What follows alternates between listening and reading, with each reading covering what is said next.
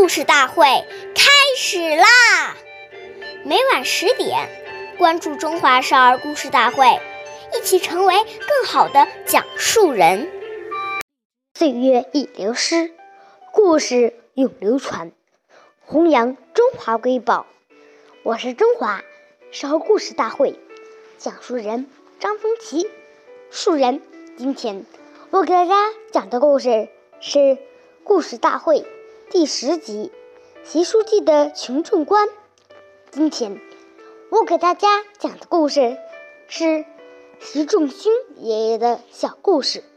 一九三七年，关中封为朱狗邑马家堡。有一天，炊事员老李很神秘地告诉习仲勋爷爷，锁住媳妇儿常常偷咱们伙的米和硬柴。你说怎么治治？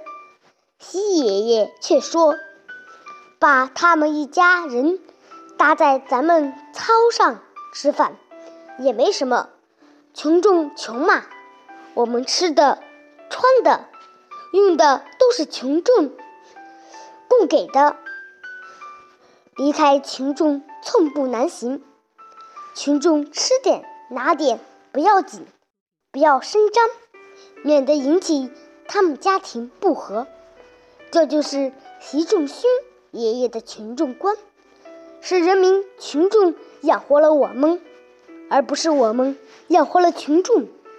不久，这话被锁住家的人知道了，他们非常感激地说：“习书记真是宽宏大量，以后再也不能偷机关灶上的东西了。”感谢大家的收听，关注中华烧故事大会，一起成为更好的讲述人。我们下期节目再见。